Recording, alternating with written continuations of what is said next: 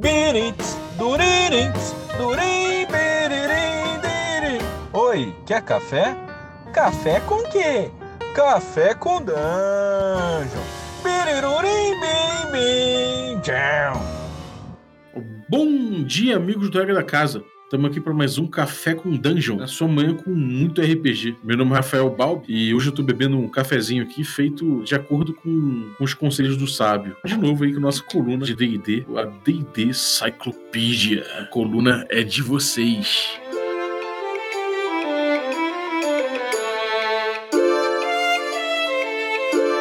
Penhasco banhado pelo mar das espadas, jaz um agrupado de torres que é conhecido como o principal centro de aprendizagem de toda Feyrun, o Forte da Vela. No alto da torre principal cintila uma luz. É o aposento do Guardião dos Tomos.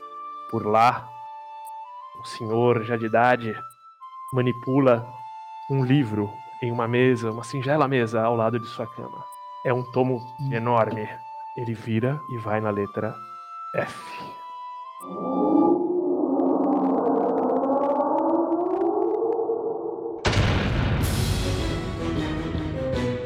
Inúmeras são as raças e seres que habitam o multiverso.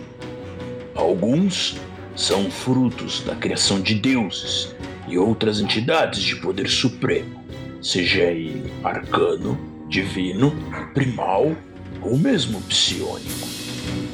Contudo, outras raças foram criadas pela idealização de mentes mortais, de indivíduos de imenso conhecimento e intelecto, que poderiam até mesmo serem punidos pelos deuses de sua terra natal, se eles assim o desejassem. No distante mundo de Eberron, uma poderosa guilda mercantil formada por artífices e estudiosos pertencentes a uma das 13 casas da marca do dragão, reuniu conhecimentos antigos combinados com ciência arcana avançada e desenvolveu uma raça para atuar em um sangrento conflito que então assolava o continente de Corver. Com o objetivo de fornecer tropas e soldados que fossem obedientes a seus mestres, mas que também tivessem o livre-arbítrio e a capacidade de raciocinar e tomar decisões de forma independente, os membros da Casa Canet criaram os Forjados Bélicos para atuarem no conflito secular que passou a ser conhecido nos anais da história como a Última Guerra. Aren de Canet criou os primeiros forjados bélicos realmente sencientes. Ao aperfeiçoar o trabalho de seu pai, o lendário Merrix de Canet, Aren reuniu os esforços de seus antecessores, combinados com o conhecimento obtido no continente perdido de Zendrick, lar de civilizações e de povos há muito esquecidos. E nas forjas de criação da Casa Canet surgiu uma raça de seres criados para a guerra, como prediz o próprio nome dado para batizá-los. Ironicamente, o habilidoso artífice logo arrependeu-se do destino dado à sua obra-prima, já que ele passou-se a opor-se à guerra e que então dizimava incontáveis vidas.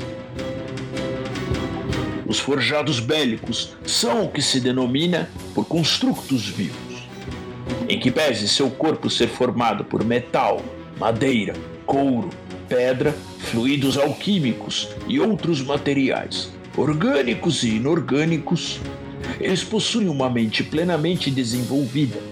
Em um curtíssimo período de treinamento, conseguiram aprender conceitos avançados como matemática, línguas, história e ciências, sobretudo as militares sua produção em larga escala e o sucesso de suas primeiras campanhas, já que eles não precisavam dormir, respirar ou até mesmo alimentarem-se, chamou a atenção das nações em guerra e reinos como Breland, Syre e Thrain adquiriram centenas de milhares de forjados bélicos para aumentarem o seu poderio em sede de seus oponentes. Ao final do conflito, praticamente todas as cinco nações possuíam ao menos um determinado número de forjados bélicos em seus destacamentos e hierarquia militares. Os forjados bélicos participaram de algumas das principais batalhas da última guerra, e alguns deles até mesmo assumiram posições de destaque em inúmeros batalhões, sendo a nação de Aundar a primeira a promover um forjado bélico para uma posição de comando. O rei de Breland, Boranel Ir Wirnar, possui um forjado bélico como seu guarda-costas pessoal, e dizem que ambos tornaram-se grandes amigos no decorrer da guerra. Há quem diga, inclusive, que os forjados bélicos possuem alma, uma vez que existem relatos de milagres que trouxeram, que os trouxeram de volta à vida. Mas deixo esse debate para os fiéis da chama de prata e os vassalos da hoste soberana. Com a tragédia do Dia da Lamentação e a obliteração do reino de Siri, as nações prontamente decidiram iniciar tratativas de cessar fogo, que logo evoluíram para um tratado que encerrou a guerra. Chamado de Tratado de Forte Trono, uma de suas cláusulas determinava que os forjados bélicos não seriam mais considerados objetos ou produtos de posse e propriedade de determinado indivíduo, organização ou país, e passaram a ser declarados cidadãos livres. A própria Casa Canit foi compelida a encerrar permanentemente a produção de novos forjados, enfraquecida pela destruição de suas principais fortalezas e de seu patriarca, então localizados em Saire, não teve muitas alternativas que não aceitar a imposição que lhe fora dada. Rumores dizem que ainda existem alguns barões da casa que buscam ludibriar tais limitações, chegando a cogitar criarem forjados além das terras de Corver, onde o Tratado de Forte Trono não teria qualquer eficácia. De qualquer maneira, Desde então, os forjados bélicos buscam seu lugar ao mundo como uma raça agora pertencente ao mundo de Ebel. Alguns continuaram a servir o seu papel em posições marciais ou militares. Outros acabaram desenvolvendo variadas capacidades, tornando-se magos, artífice ou até mesmo espiões. E nas profundezas da devastada Saire, agora chamada simplesmente de Terra da Lamentação, um suposto líder político, militar e espiritual, de inúmeros forjados bélicos renegados pelas nações que antes os utilizavam como meras ferramentas de guerra, reúne seguidores e adoradores, prometendo a estes seres uma civilização formada por ferro e aço, na qual é chegada a hora dos seres de carne servirem aos novos e verdadeiros mestres de Eberron. O que este auto-intitulado Messias dos forjados bélicos deseja, denominando-se Senhor das Lâminas, é a supremacia dos forjados bélicos em face de todas as outras raças. E hoje ele é uma das ameaças mais latentes da frágil paz que se sustenta nas cinzas da última guerra. Ah, muito bem, Guardião dos Tomos, abrindo mais uma D&D Cyclopedia de Indesistas. Excepcional. É, o homem tá, o homem tá, tá on fire, cara. Cada, cada vez... ah, é, os, Warforged são uma das minhas raças favoritas, cara. Eu gosto muito deles. É isso aí. E, ó, falando em Warforged, eu vi no blog Jogo D20 do Luiz, que tá aqui com a gente. Fala aí, Luiz, beleza?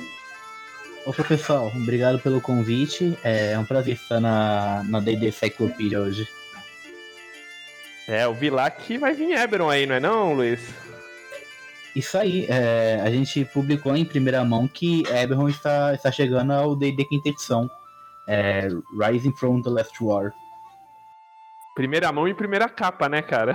Exatamente. isso aí eu acho que foi polêmica, viu? Foi só polêmica isso aí. Foi, agora tá, está a maior contradição, porque a Wizard fala que vai manter a capa, o Jeremy Crawford, que é o lead designer da quinta edição, disse que vai mudar a capa, enfim. É, vai mudar aquele ditado do, do Karate Kid, tira a jaqueta, bota a jaqueta no chão, vai ser tira a capa, coloca a capa. Vai ficar assim. é verdade, é verdade. Mas fora isso, tem uma questão aí. Eles lançaram primeiro a capa, a, a capa normal, que é feia, e aí depois lançaram uma, uma, uma maneirinha. Só que a maneirinha ficou linda perto daquela ali. É que essa maneirinha, ela seria. O Luiz pode falar melhor, mas acho que ela seria a capa para lojista, só, só, só para alguns livros limitados que as lojas premium vendem, né? Uhum. Exatamente. É, essas capas alternativas são exclusivas das hobby stores americanas, das lojas de hobby, de card game, RPG, enfim. É só pra loja física. E por isso que Uhum. dá polêmica. Muita gente não vai ter acesso a essa capa. Que é muito melhor do que a capa convencional. É, tá bem bonita mesmo. É o terror de colecionador, né? Porque depois você tem que ir atrás da capa e, e não acha, e é complicado, e isso esgota, inflaciona, vira item de desejo mesmo. Uhum. É, o bem bacana é que, pô, eles lançam em novembro, né? É, ele já tem já uma aventurinha, vão explorar bastante essa questão das Mornlands, que não, que, que não foi tão explorada ainda. Ah, o plot do Lord of the Blades, pelo que eu vejo aí no, no- no podcast de de D&D. É, então, cara, como é novembro, dá até pra gente sonhar aí, no começo do ano que vem, de repente, aí um Eberron em português, né? Que nunca teve, né? Que São Pércio nos ouça. pois é. Com, com certeza tá ouvindo, amigo. Pois é, pois é. Mas a gente chamou o Luiz aqui, não foi só pra falar de Eberron, e sim foi pra falar do Conselhos de, do Sábio, que é o Sage Advice, que ele heroicamente traduziu um arquivo inteiro disso, então a gente aproveitou. Mas antes, Pra- o, que, o, o que é isso? O, o que é isso? Que barulho é esse? Que barulho é esse, cara? Barulho de asas majestosas de uma criatura que singra os desertos e viaja os planos e reinos de vários mundos. Ela observa o jovem aventureiro que se aproxima, ávido por dividir o seu conhecimento com todos na D&D Cyclopedia. Mas antes, para que ele seja digno de tal façanha, ele deve responder ao enigma da Gino Esfinge. Decifra-me ou lhe devoro. Diga-me agora, qual a raça e classe favorita? Mortal. Bom, raça favorita, o pessoal que acompanha o blog já sabe, porque a gente tá falando muito dele, é, dessa raça ultimamente. Que são os Gifs Zerais, as raças que vivem no plano do limbo. É uma raça é, incrível, não, não tem muito como descrever. E classe, eu não sei porquê, mas eu gosto de, de Ranger, Guardião, Mateiro, Patrulheiro, seja lá como você quiser chamar. A Ranger é a minha classe favorita.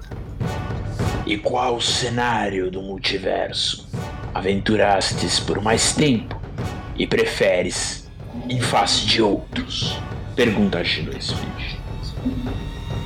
Bom, se essa pergunta tivesse sido feita semana passada, eu escolheria Ravenloft. Mas essa semana eu tô preferindo Planescape. Eu dei uma, uma lida pra falar sobre a, a Blood War, a Guerra de Sangue, é, no, no blog. E, meu, o conteúdo do, de Planescape é fantástico. É, são mais de 20 planos e o, o livro fala sobre todos eles com maestria. Planescape é minha escolha hoje. Show. Boa. O cara mandou um Gifezarai em Planescape aqui, ó. Já chegou carimbando. Sim, Segura voadora. pois é. Ah, cara, bacana. Pô, escolhas bem tipo Gifezarai. É, o pessoal jogava bem na quarta edição depois do. do acho que do Players Handbook 3, que se não me engano que eles saíram, né? E acho que foi a edição que eu vi mais jogarem com eles, assim. Uhum. É, pois é, foi na, foi na quarta edição, sim. A quinta já tem, né? Já, acho que já saiu alguma coisa deles também. Acho que no. No No. Mordenkainen. Ou foi no É. Mordenkainen, Isso, semana dá pra jogar com os dois. Top, top, top. Mas hoje, senhor Luiz, você não veio aqui falar de Kitezarai. Ainda não. Ainda não. Boa. A gente vai falar hoje do Sage Advice, que é o Conselho dos Sábios, que o blog, o Luiz, no blog dele, disponibiliza. Assim, o Sage Advice, para quem não sabe, é um. Um arquivo que a, que a, que a Wizard disponibiliza, atualizando todas as respostas de dúvidas que eles têm, isso atualmente. A gente vai falar o histórico dele. É, e o Luiz teve, cara, assim, o trabalho de traduzir a última versão atualizada, não é isso, Luiz? Isso, exatamente. O, o nosso blog, já fica até uma trivia aqui, pessoal. Eu falo nosso, mas só tem uma pessoa trabalhando no blog. é porque eu, eu, falo nosso, não sei, acho que é um espírito, sei lá. Mas é. O Royal We. Exatamente. Mas é, só sou eu, Luiz, que, que atuo no blog atualmente. E é, esse compêndio de, de conselhos sábios, seja advice em inglês, ele foi criado porque, em primeiro lugar, porque hoje tem Twitter. É, as pessoas vão, é, abrem lá o Twitter, marcam o Jeremy Crawford e fazem uma pergunta. E começaram a se acumular tantas perguntas, mas tantas perguntas, que o, o Jeremy decidiu criar um documento só para isso. Ele mesmo atualiza o documento, normalmente a cada ano, sempre que tem um, muitas perguntas que ele coleta, ele faz um documento com, com essas questões e deixa lá a pergunta e a resposta oficial dele. Uhum. Pô, e eu, é engraçado que ele, ele usou o nome de Seja Advice para isso, mas assim, existia uma coluna já na The Dragon, 1979, número 31, de um carinha que chamava Gian Wells, que eu não conheço muito bem, assim, mas ele tirava dúvidas e era o Sage Advice antes. Só que tirava de regras, etiquetas de jogo, é, lançamentos, lore, né? E agora tá bem concentrado isso do Jeremy, essa versão mais da quinta edição, principalmente, bem concentrado em dúvidas de regras e esclarecimentos de regras. Até mais esclarecimento do que dúvidas, né?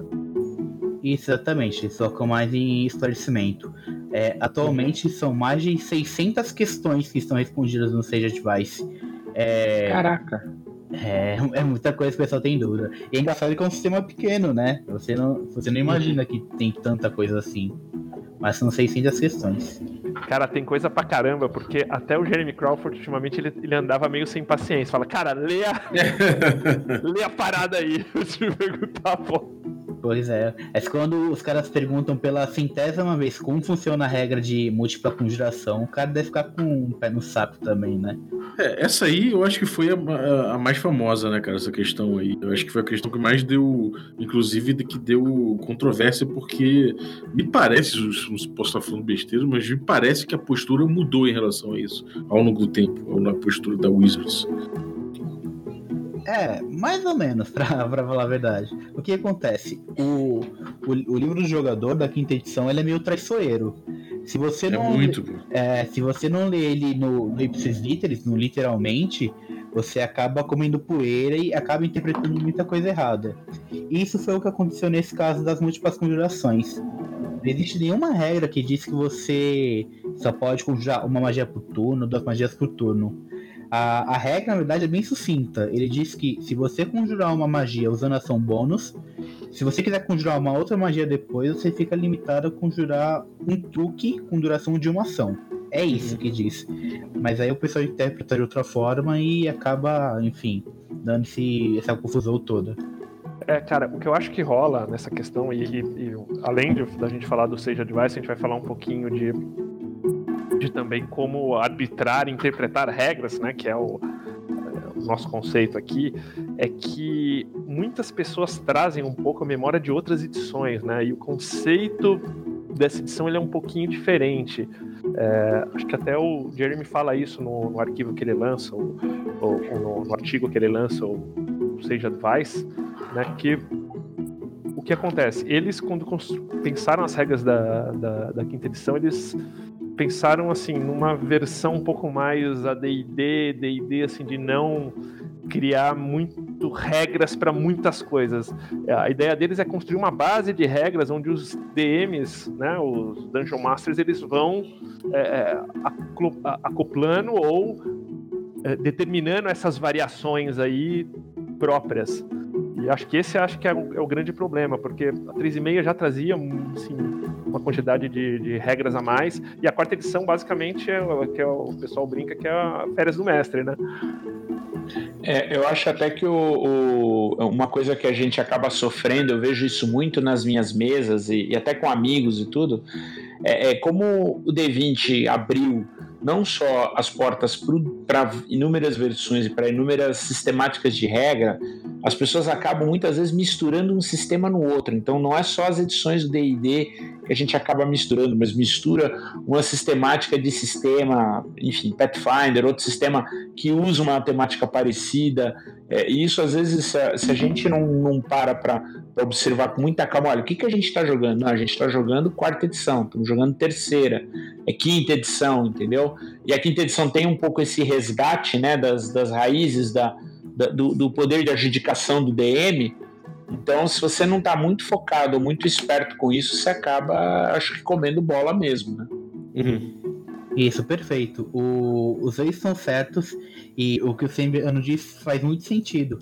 Tanto que há pontos, ou seja, device, que ele diz que, sim, são perguntas relacionadas à quinta edição, mas que o pessoal está usando regras a 3.5. Por exemplo, o, o 20 natural. O pessoal pergunta, ah, se eu tirar 20 natural em atletismo, é um acerto crítico? E não, na, no D&D isso só funciona com jogadas de ataque. Uhum. Esse é só um exemplo do, de regra que vem de outras edições e que o pessoal acaba extraindo e implementando na quinta edição. É verdade. Enfim, há outros exemplos também. A gente pode citar o, o crítico automático que acontece na quinta edição, quando você tira 20. A gente confirma uhum. até hoje o crítico. É, Ataque take, take, o, take, o Take 20, né? Isso. Tem, tem ataque de oportunidade, o pessoal acha que com a magia gera ataque de oportunidade, isso também foi removido. É, como é, são muitas edições, e principalmente a 3.5 tinha muita regra e foi jogada durante muito tempo, é, é natural que isso ocorra. O Take 20, na verdade, ele, ele existe como é, um cheque passivo, né? Ele, o cheque passivo não serve só para Isso eles falam até, isso tem no. Se não me engano, é no Dungeon Master Guide, a parte do, do cheque passivo uhum. no Running the Game. E ele, uhum. e, e ele dá essa situação do cheque passivo, e inclusive dá uma situação que é uma regra opcional do, de, de Ability Score, que você mais ou menos faz o seguinte: você é, para saber se, se você é do estilo que não quer rolar muito dado, ele te deixa você te pegar um valor do seu atributo, não um bônus do valor, tirar 5 dali, e se a DC for abaixo disso, é considerado como um passo uhum. automático. Isso é uma regra opcional. O, Sim. O, o passive check lá, o, o check passivo, ele, ele funciona como regra regular do jogo. Né? É, é, o passivo já, já, já é uma coisa que, inclusive, é, se alarga não só a, a, a percepção, né, cara?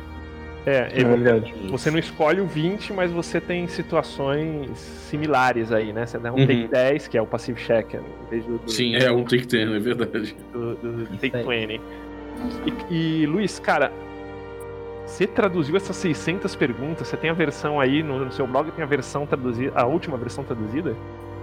Isso, a última versão traduzida foi disponibilizada em janeiro de 2019 e a gente usou essa, essa versão, traduziu, enfim.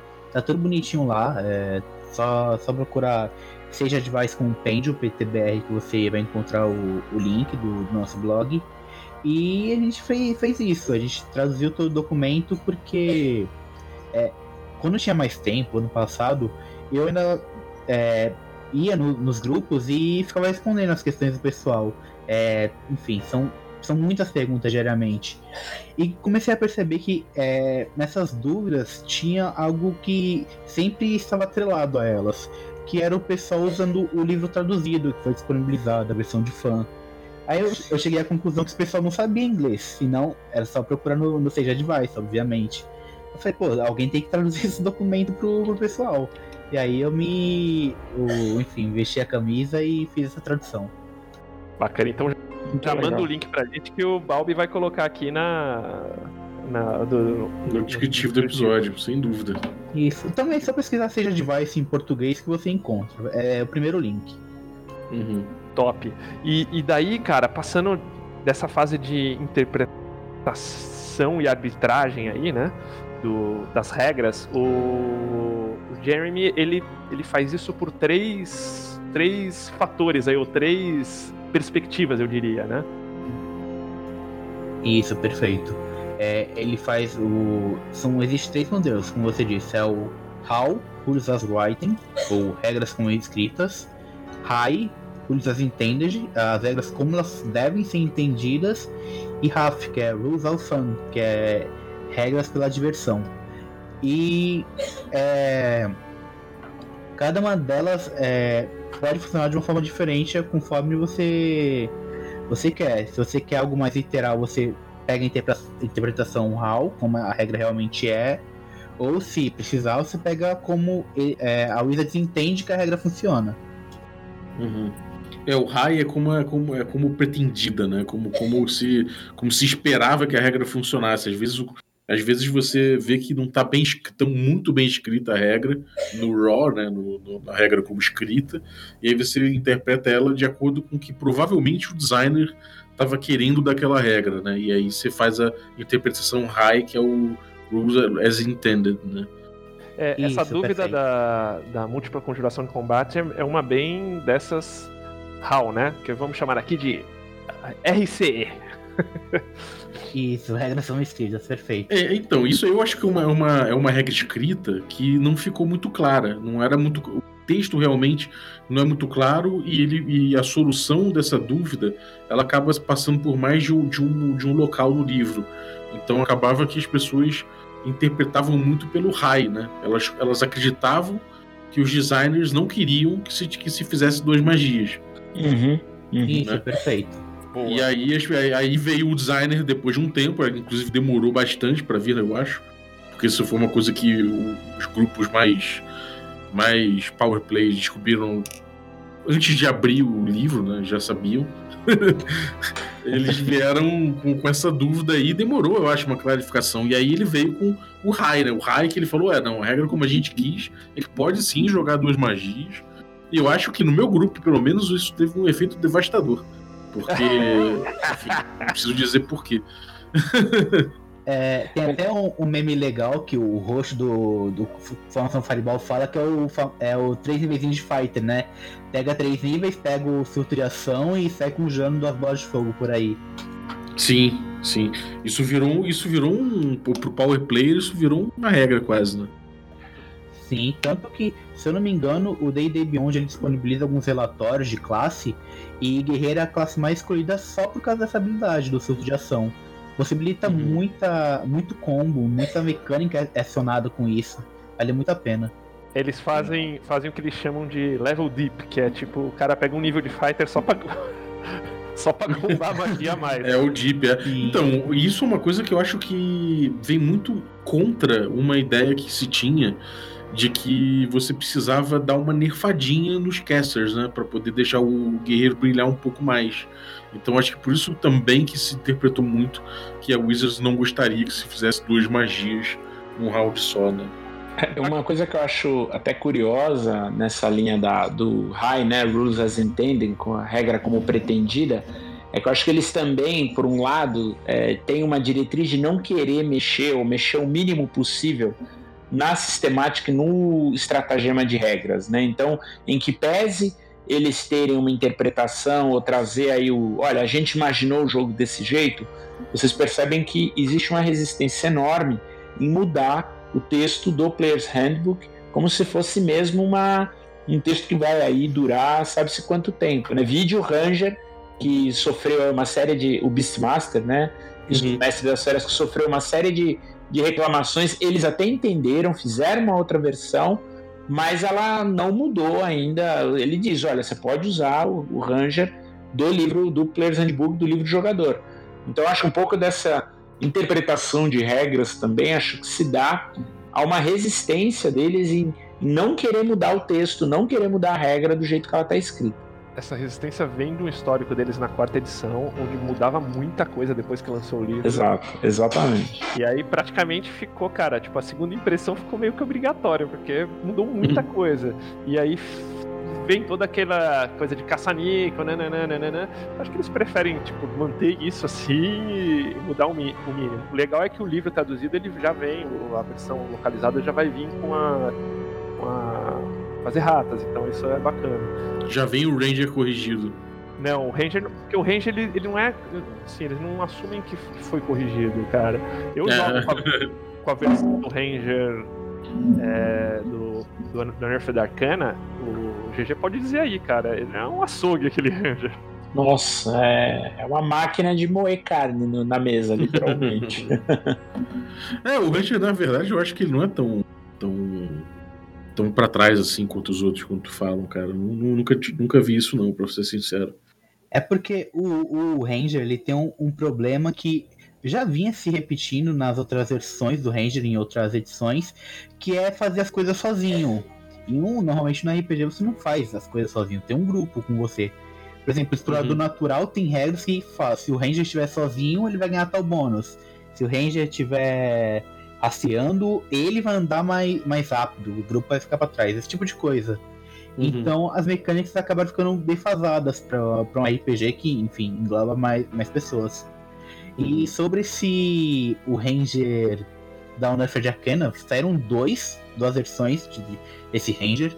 E o Mike Mills estava fazendo um protótipo de um terceiro Ranger ainda que é, nem moedor ele era, já, já passava para outro nível já. E isso deu muito, deu muito problema para Wizards, porque tinha gente usando o Ranger é, esse, esse protótipo do Ranger como oficial. E aí veio o Jeremy ter falar, não, pessoal, só existe um Ranger que é o Ranger do livro do jogador. pois é, pois é. Agora, tem, tem um terceiro tipo de interpretação de regra, que é o RAF, né? O, o Fan. Posso te falar que RAF pra mim, eu, na quinta edição que eu mais me envolvi com esses termos, e RAF pra mim era a Força Aérea lá da Segunda Guerra Mundial. Em inglesa, né? Royal Air Force. Sim. É, o cara, muita gente torce o nariz pro, pro RAF, né? Pro Ruleless Fan. Ó, cara, Isso. É só pra explicar o, o RAF. Ele é bem, bem dizer, é é a regra de ouro que, que é utilizado no, nos RPG já há muito tempo. É, se uma regra não estivesse vindo pra você, tira essa regra, ou modifique a regra. É, é basicamente isso. porque o que importa, Balbi, é a diversão, velho. É o que a gente busca, né, cara? É o que a gente É. busca. Tá show. Bom, entrando um pouquinho mais nessa parte de, de interpretando e arbitrando, é... cara, eu dei uma olhada em umas coisas bem legais, assim, né? E eu queria dividir um pouquinho com vocês, assim, esse conceito que a regra deter- determina assim, determinam que a decisão final do mestre é, é a que vale, enfim, tu- tudo aquela coisa da, da- também no conceito aí da, da regra de ouro. Uhum. Mas, é, é, cara, como você acha que os jogadores lidam com isso, com, com, com essa situação, nesse conceito um pouco mais de, de narrativa colaborativa, né? Que acho que o Balbi bate bastante aqui no, no Café com Dungeon. Uhum. É, é, é complicado, porque assim, a- as classes de, da, da quinta edição, elas são um pouco mais equilibradas. Não é como a quarta edição, que realmente era o equilíbrio em um sistema, o sistema emulando um equilíbrio absurdo. É, e algumas, algumas é, decisões que o mestre pode tomar pode prejudicar muito o jogador.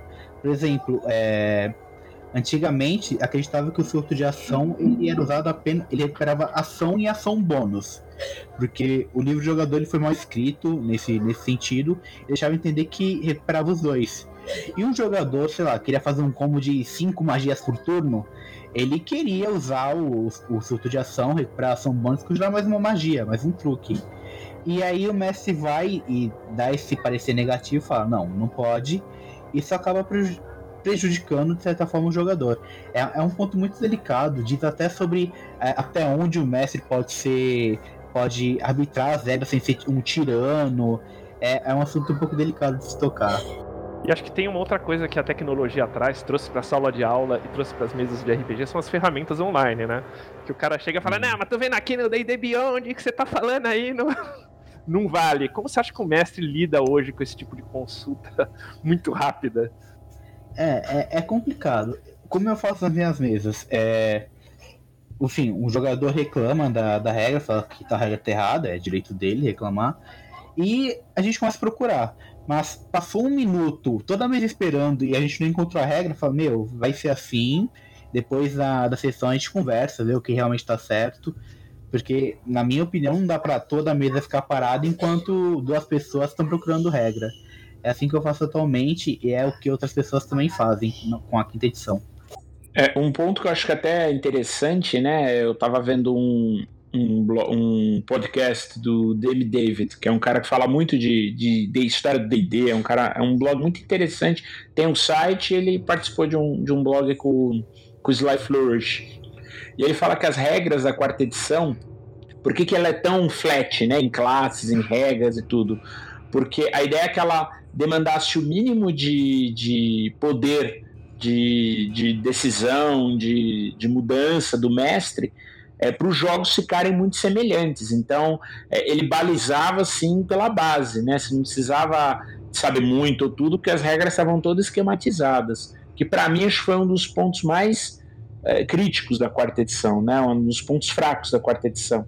E a quinta volta com esse poder da adjudicação do mestre. Ah, o mestre tem sim um poder decisório, ele pode dizer ou não como a regra é, intencionalmente funciona ou não, em que pese aí você ter esses compêndios, mas o, o, o poder do mestre foi muito reafirmado na quinta edição.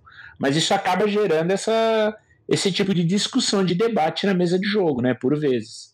Eu diria para você que está no Players Handbook, página 5, que o trabalho do DM é interpretar e arbitrar. Olha só. Uhum. É, cara, isso aí eu acho que é o seguinte.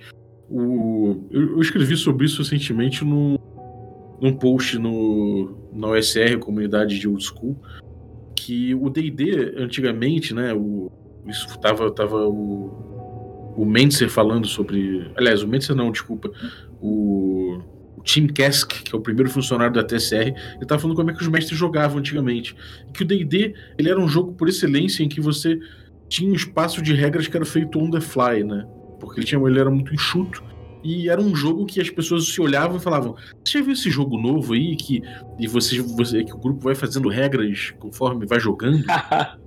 é muito legal, porque a primeira edição é exatamente esse espírito, Balbi. É, eles falam, uhum. cara, não tem a regra, inventa. Fala se conseguiu, se não conseguiu. A, a questão de do, do mestre definir o que podia ou não ser feito era enorme na primeira edição. Agora, vale dizer que o, o Gygax, ele fez o AD&D justamente porque existia uma demanda dos jogadores quererem regras mais específicas para as coisas. Sim, né? é, isso evoluiu, né, cara? Isso evoluiu ao, ao, longo do tempo. O Gygax, ele foi para um caminho cada vez maior de, de legislar, né, de, de positivar as soluções do D&D. Por outro lado, o Basic ele demorou ainda para chegar no ponto que o Gygax chegou de, de sofisticação do sistema. Mas o que eu acho que é legal é que uma das coisas que eu atribuo o sucesso do D&D dos anos 70 e 80 é justamente isso, do mestre do jogador poder transformar aquele jogo por uma coisa que funciona na sua mesa, né? E uhum. o, o, o o Mike Murrows fala isso, fala disso também em muitas oportunidades. Eles buscaram essa coisa do mestre, do mestre é, regulando e trazendo soluções dele, e ele sendo um cara que, que traz soluções de, de regra, porque isso faz com que o D&D seja, seja perfeito para quem está para a mesa que você está levando. Né? Você vai adaptar, você vai de qualquer forma adaptar aquilo ali para o seu grupo, para sua necessidade. Eu acho que isso é uma grande força do D&D e que foi o que eles perceberam com a quinta edição.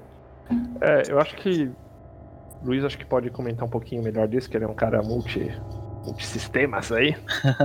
tá, tá em todas, mas eu acho que assim, acho que o primeiro passo, qual é a expectativa que você tem com nesses termos assim, de um, de um sistema um, ele mais amparado em regras, mais é, é, fechadinho nisso, uh, no nível de uma quarta edição, ou mesmo no Pathfinder, que tem é, que vem um pouco dessa, desse histórico, né? Que é o que está na chabroca lá de 400 e tantas páginas, tantas opções de, de, de classe e personagem que vão gerando é, é, regras específicas. Ou uma ah. coisa mais é, onde você vai ter essas variações é, de mesa a mesa, que é o caso da, da, quinta edição. Então, não existe aqui o certo ou errado, acho que é mais é, uma, uma adaptação à versão de D&D, e eu considero Pathfinder uma versão de D&D, Tormenta, enfim. Sim, é, claro. Qual é o D&D que melhor, que melhor se adapta à sua, à sua expectativa, né? Isso, perfeito. Até o, o Dungeon Master's Guide da quinta edição, ele vem com essa proposta. é, eles pegam o livro básico, ó, aqui é o, é o básico do jogo, que você precisa pra, pra jogar, e o, e o DMG vai ter a função de ser essa caixa de ferramentas mestre. Fala, ó, quer uma aventura marítima? Aqui tá as regras de navegação. Quer, sei lá, uma aventura futurista com carros? Aqui tá as regras de veículo. Então ele destrincha esse, essa parte do sistema. Ele deixa o básico mesmo, que assim, se mudar, é, não vai ser. Não vai ser algo benéfico, pode, pode afetar o jogo. É, no, no Player's Handbook e no DMG ele colocou essas regras opcionais para você customizar seu jogo conforme o, a vontade dos seus jogadores. Eu sinceramente prefiro essa fórmula da, da quinta edição. Uhum. É, e também da, dos jogos SR que também eram assim, era poucas regras e os suplementos aumentavam a, a, o leque de opções do mestre do que, por exemplo, o Pathfinder segunda edição que tem o sistema é muito bom, eu acho muito bom, mas ele tem algumas regrinhas que são muito chatas de lidar. Nesse caso, eu prefiro ficar com D&D mesmo.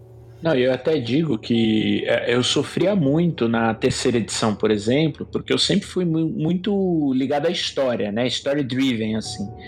E às vezes nos combates ou naquela questão mais tática, os jogadores me davam um banho. Eu tinha jogador aí power play na mesa, e a terceira edição e o Pathfinder, o primeira, né? O segundo ainda não tive tanta oportunidade de ver. Eram mestres em você montar um, um, um power play na mesa que o mestre viu os, os personagens a par e dançando, detonando todo mundo. Balbi, você diria que, em termos de regra, o Pathfinder, segunda edição, principalmente, quarta edição, não posso falar que eu não, que eu não li, seria assim, um sonho de Steve Jackson em DD? Cara, eu, eu, acho que eu acho que o Pathfinder ele chegou, ele é o é o mais sofisticado que você pode ter nessa ideia de, de um tipo de D&D com ultra customização de personagem, com ultra rigor tático, sabe? Eu acho que realmente ele chegou num, num estado da arte, assim.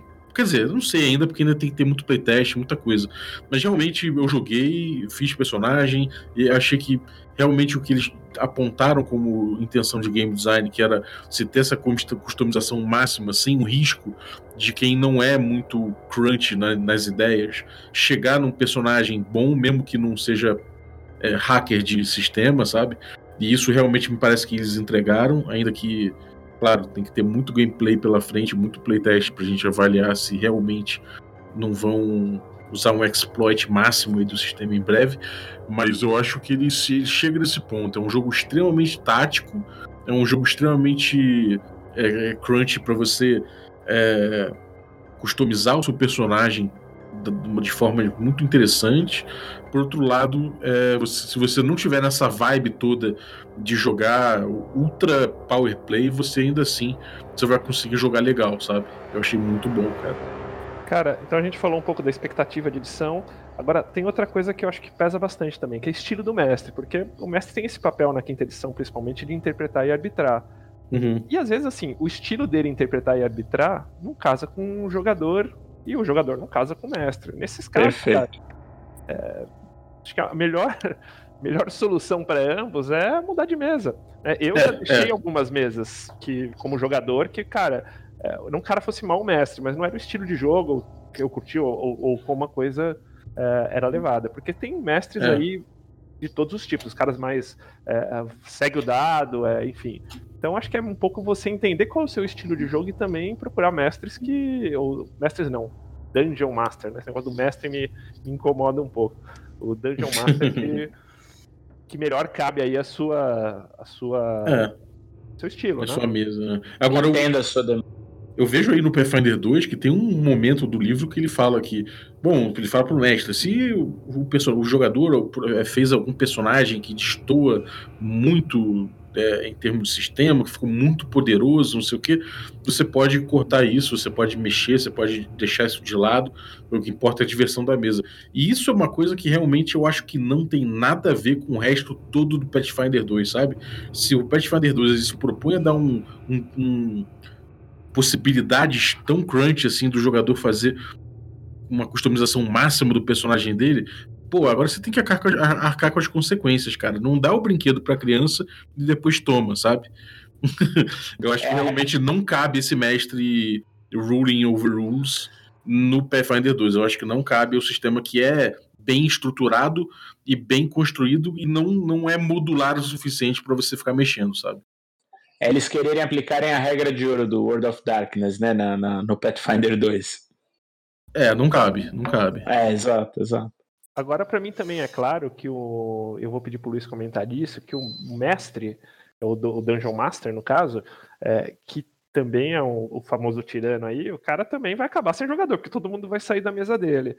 E aí, cara, o que eu acho que vale bastante assim, é consistência e coerência. É dizer assim, se você faz uma interpretação de uma regra desse jeito, mantenha durante o tempo, porque isso acho que gera confiança para o jogador. O que, que você acha, Luiz? É, perfeito. Você não pode usar uma, uma regra durante determinado tempo e depois remover, porque vai dar problema. Os jogadores são adaptados a, a um estilo de jogo, a um estilo de narrativa, e você corta de repente a seu bel prazer e coloca uma, uma regra nova. É o que a gente começou de, de mestre tirânico. É, nesses casos, conversa, o grupo entra em um consenso, é, tenta encontrar alguma solução legal para todo mundo, ou troca, troca o grupo, não tem como. Sai da mesa, procura um novo mestre. Isso é bem comum no, nos Estados Unidos, onde você tem bastante. um número maior de mestres e jogadores, tem narradores pagos. O pessoal acaba contratando justamente para narrar um estilo de jogo que eles gostam de jogar. Em vez de ficar que nem no Brasil procurando procurando mesa no, no Facebook e em outras redes sociais. Eu acho que a alternativa é essa. É, se o mestre não, tá, caso, não, não quer jogar a, não quer narrar a proposta que o grupo quer, por outro mestre. Luiz, você acha que a economia do Big Mac utilizada para comparar os preços aí do, das novas traduções servem para serviços de mestre também, não? Ah, é difícil, viu? Ah, porque, por exemplo, tem, tem a Holy Players que, enfim, começou essa, essa tarefa de, de mestre pagar para narrar. E, cara, eu pagaria tranquilamente o, dinheiro que for para jogar com os caras. É, tem mesas do, do Cobb, do pessoal aí na, no YouTube do, da Holy Players, tem também no canal da Zex, enfim. É, é maravilhoso, é, meu, eu pagaria tranquilo. Depende muito da, da qualidade do, do narrador. Enfim, o pessoal tava teorizando em alguns grupos de, de RPG há um tempo atrás, falando é, como que o mestre é, cria o preço dele baseado nas competências que ele tem é algo muito difícil de, de definir. Por exemplo, ah, domina tal sistema, vai custar tanto. É, tem uma miniatura, vai, vai custar mais. É algo muito complexo de, de se levantar. Mas eu pagaria tranquilo. É, eu acho que isso aí tem uma questão também que é o seguinte: é, é demanda é, é, é, procura e oferta, cara. É, demanda e oferta. Você, se você tiver um, pô, você é um mestre lá que, pô, não tô com grupo nenhum, vamos lá, vou cobrar 50 aí por grupo, sei lá, dando um exemplo. Daqui a pouco, pô, um monte de grupo tá gostando da, da, do meu estilo, um monte de mesa tá me chamando, ó. Meu preço agora é 150, amigo. Pois é, a famosa mãe invisível do mercado, né? É, nesse caso aí, eu acho que acaba fazendo isso. Eu acho que quanto mais gente procurar o serviço e quanto mais os, os mestres forem procurados, aqueles que se destacam mais vão, vão, vão ficando com, uma, com um preço maior. Eu acho que é normal isso. Pois é, concordo. Olha aí o Adam Smith estendendo suas garras ao mercado de RPG. Logo, logo, logo, eu, cara. Agora, agora, uma coisa que eu acho também é o seguinte, né, cara? O que, que é o mestre que a galera vai gostar? É aquele mestre bonzinho, mestre mãe, que deixa todo mundo ficar triunfar sempre, sabe? Ou é aquele cara que, que porra, que, que é mais parcimonioso, aquele cara que, que sabe, que que deixa o, grupo pagar pelas opções dele. Aí, aí é uma outra discussão. Pois é, DLC na RPG, né? Que coisa. Ah, pago 5 reais é, mágico, não. É exatamente, eu tenho um packzinho aqui para você, né? Sim. Cara, é... você sabe que eu mestrei três anos, assim, todos os domingos em mesas abertas, então eu já joguei com. Na época da, da RPG no Living Forgotten Realms, né? Do... Com tudo que é tipo de jogador, porque era cada domingo era uma, era uma, uma, uma, novidade, né? E eu descobri que existe o jogador sadomasoquista, que também nada contra a opção dos outros, acho que é super válido hoje Mas, cara, o cara ficava triste se eu não derrubava ele. Ele feliz. E jogador, você sabe quem é você, jogador? É ou não é, GG? é óbvio que sabe, óbvio que sabe. É aquele cara que, se, não, se o cara não tombasse, não rolasse aquele TPK ou quase TPK, a aventura não era boa.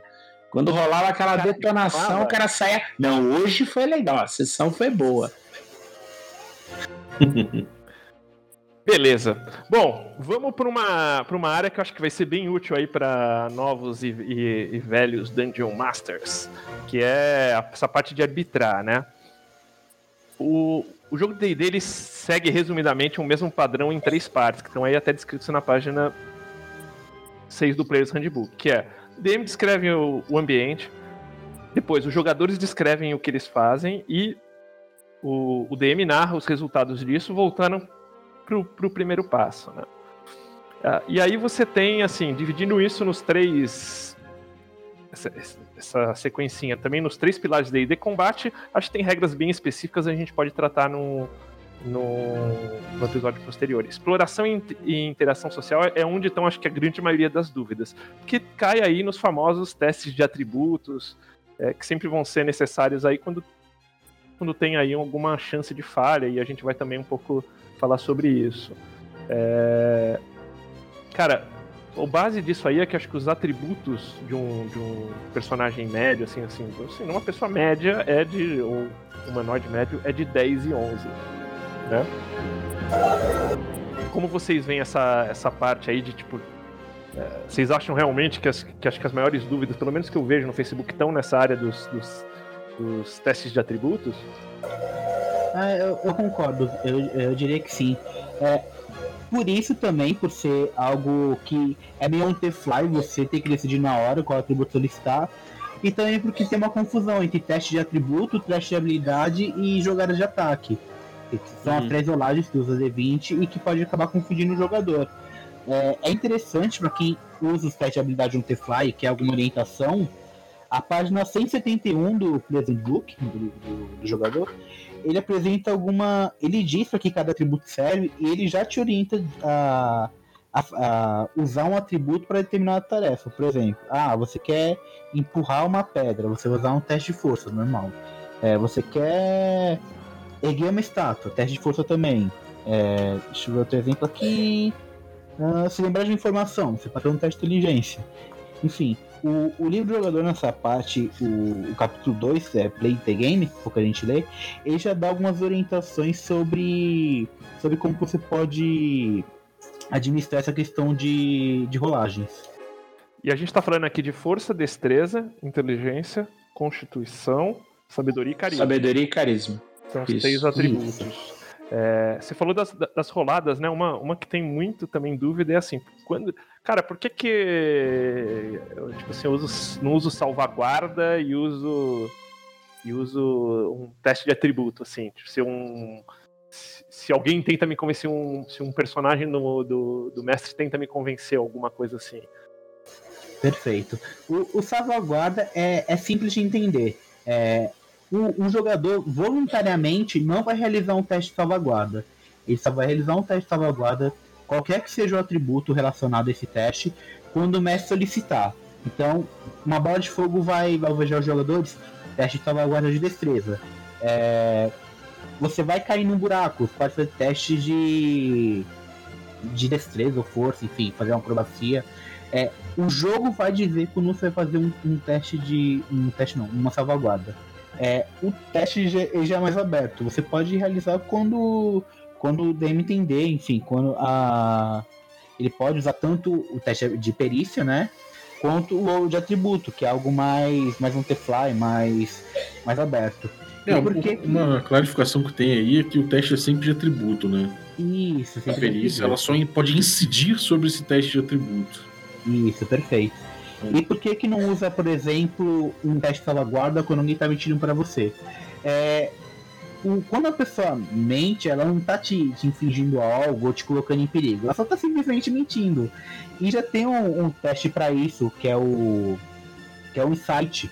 Então, é, não, não teria pra que você colocar um teste de uma salvaguarda relacionada a isso. É melhor deixar um, um atributo só, uma perícia, enfim.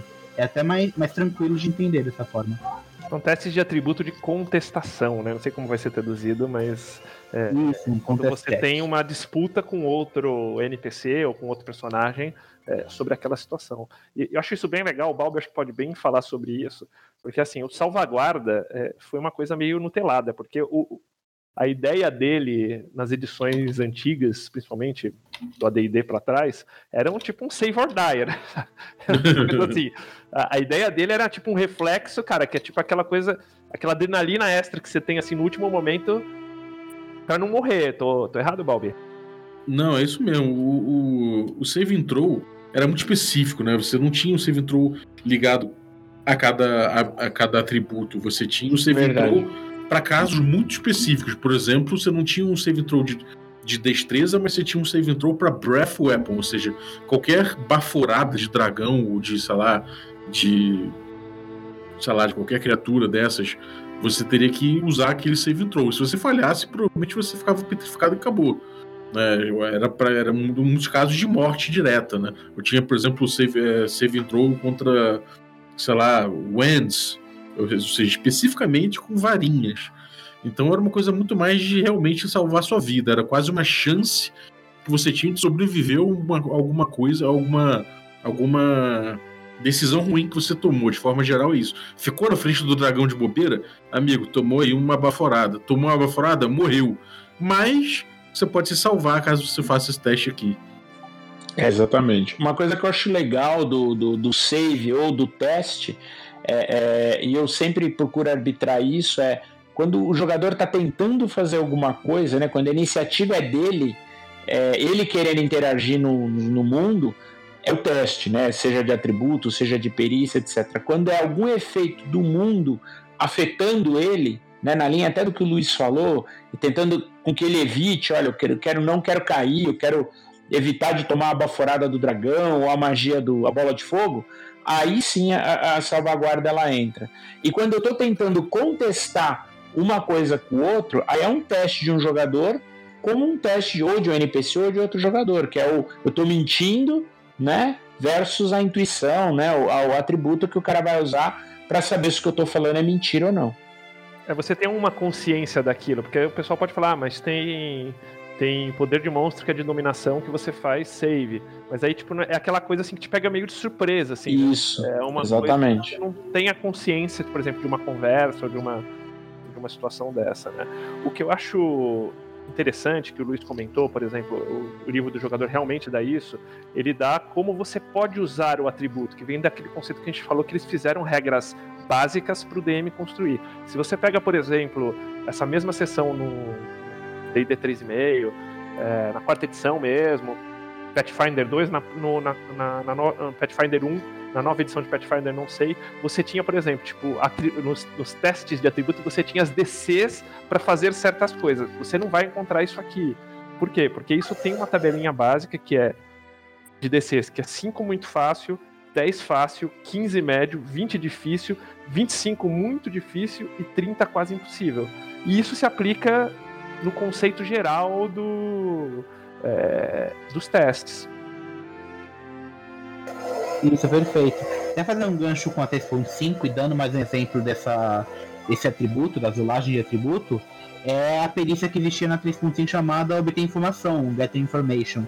E aqui na, na quinta edição ele te dá a sugestão de fazer um simples teste de carisma. Então algumas coisas que eles tinham na 3.5 foram destrinchadas para um simples teste de atributo, em vez de ser uma perícia específica. E lá tinha o DC específico, tipo, você nadar em uma cachoeira ao contrário, é um DC 35, 40, Sim. por aí vai. Na quinta edição, você define é mais liberal pro mestre definir qual é a dificuldade, dependendo da situação, do que está ocorrendo ao redor. É algo mais aberto. Sim, a grande questão aí é que a quinta edição, assim, você não. Talvez para um mestre de um DM mais novo, ele não vai ter isso tão claro. E, e essas ferramentas estão no Dungeon Master Guide. Então, o que, que ele diz no Dungeon Master Guide? Que assim, o ideal seria você tentar manter os seus, seus as DCs das coisas entre 10, 15 e 20. E para você parametrizar isso, então, por exemplo, 10 é um pessoa, uma, um, uma DC 10, né? Um nível de dificuldade 10. Um personagem com 10, é, sei lá, em força, no atributo força, e sem proficiência, ele passaria num teste em 50% das tentativas. Esse é o parâmetro que ele dá para um teste fácil. Uh, por exemplo, um nível de dificuldade 15 nessa mesma situação do, do, do personagem com atributo 10 de, de força, ele exigiria uh, que porque esse personagem, assim, para ele ser mais viável pro personagem, que ele tivesse um pouco a mais do que 10 de força. Né? É, já um 20... Agora, agora. Perdão, pode falar, GG. Desculpa, pode falar, pode concluir, pode concluir. Já um 20, ele além de exigir que o que um nível de dificuldade 20, além de exigir que o que o personagem tenha um atributo maior que 10, ele vai exigir que ele tenha proficiência junto também. Exato. Agora você falou um ponto legal, Sembiano, que é o seguinte: é qual atributo utilizar para qual perícia. E o, o, próprio livro jogador ele faz, ele traz um, um, conceito que eu achei muito legal de você em determinadas ocasiões, seja jogador, seja o mestre, usar um atributo diferente para determinada perícia. Então, por exemplo, intimidação lá, intimidar, geralmente usa carisma. Mas às vezes é, você quer intimidar o cara não por, sabe, por ser ameaçador e tal, não, porque você é um monstro, um brutamontes enorme e você quer bater o cara na parede e fazer ele falar. Então o próprio livro te dá a dica. Em alguns casos você usa outro atributo para buscar o efeito pretendido, ainda que isso não esteja na regra. Então isso é um ponto legal, usando até a, a tua ideia de, de valores, né, de, de, de dificuldade Pô, eu quero bater o cara na parede intimidar ele com a força, não levando, ameaçando, falando alguma coisa. Até porque geralmente o cara é forte e não necessariamente é tem ou não carisma, é ou não bom de papo. Então, nesse caso, é legal pensar em como usar um outro atributo é, ligado a uma perícia que não necessariamente é a perícia habitual dele. E não só atributo, habilidade também, né? Você, exato, exato. Jogadores inteligentes, tipo, eles forçam as habilidades onde ele tem proficiência é, é, e, assim, dão a interpretação por mestre, mas por que, que você vai usar isso? Ah, vou usar, vou usar isso aqui é, porque... E conta, e conta uma história que liga essa habilidade. Claro, às vezes é caô, você vai... Psh, dá, é, é, é, desconsiderar. Mas eu acho que isso é bem bacana, porque é assim que a gente funciona na vida. A gente sempre força resolver situações pelas nossas características, é, é, é, pelas nossas qualidades em si, né? Exato. Então, para dizer sobre essa.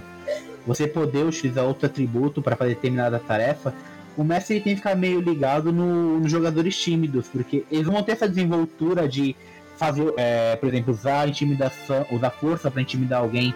Então mestre também tem que dar uma sacadinha tipo, ah, você não quer fazer isso de outra forma?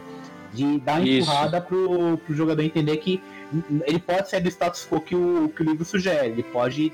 Ele tem outras opções, outras abordagens para fazer a mesma tarefa. É, lembrando, tipo, dificuldades muito difícil, 25, elas ficam, digamos, com o Bounded da Curse, elas, elas são bem fora para um personagem uh, até o nível 10. Depois do nível 10, elas ficam mais atingíveis.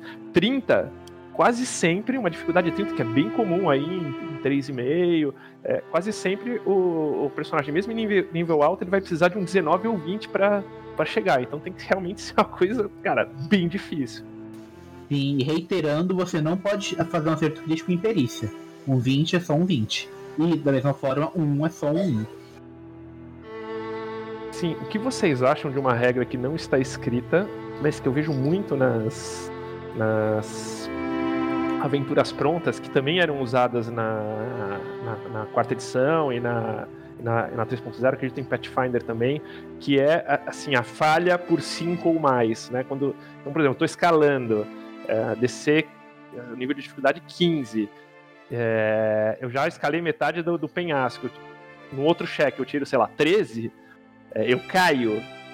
É, por essa regra, como assim, a descer a 15, você não sairia do lugar, você, você, se manteria. Agora, se eu vou lá e tiro 9, que é 5 menos 15, eu cairia, né? Como vocês veem, isso, isso rola nas, nas, nas aventuras prontas, mas não está escrito em nenhum lugar.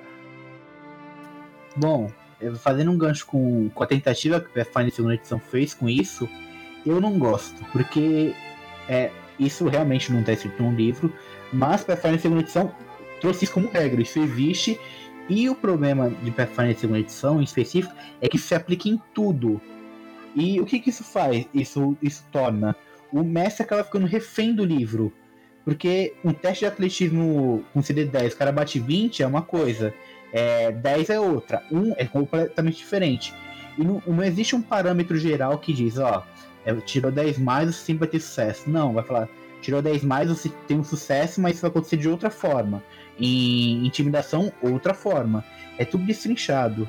Então, isso acaba. Isso tornou o livro grande demais. É, a segunda edição tem 640 páginas. É, se você juntar dois livros de D&D quinta edição, não dá o livro básico de Pathfinder, é bizarro. E isso, enfim, eu, eu não gosto, porque deixo o, a mesa refém de ter um livro toda hora para ficar consultando, para consultar, para ver qual o efeito crítico relacionado a tal tarefa. É, eu já curto sem essa parte do crítico, eu curto como como como, como flavor, assim, ah, você tirou 5 a mais, você fez mais do que você queria e deixa o, o jogador narrar, por exemplo, né? Sim, é. sim. E não, e às vezes assim, por exemplo, que, que eu acho que, que, é, que é bem legal. Então, digamos assim, a pessoa tá tentando abrir uma porta, é lá uma DC 15, ele tira 13, tipo, ele não consegue, mas dá para tentar de novo. Tirou abaixo de, de, de 10, é, já quebra a chave e tipo, a porta vai ficar meio inviabilizada de fazer ou quebra a ferramenta dele ali no meio, enfim, eu uso eu uso isso, eu uso para isso. Mas também não considero que sua opinião está bem embasada aí. Acho que transformar isso como regra, talvez, o D&D fugiu disso e deixou para justo essa parte um pouco mais flexível na quinta edição. E vocês, Balbi Brave?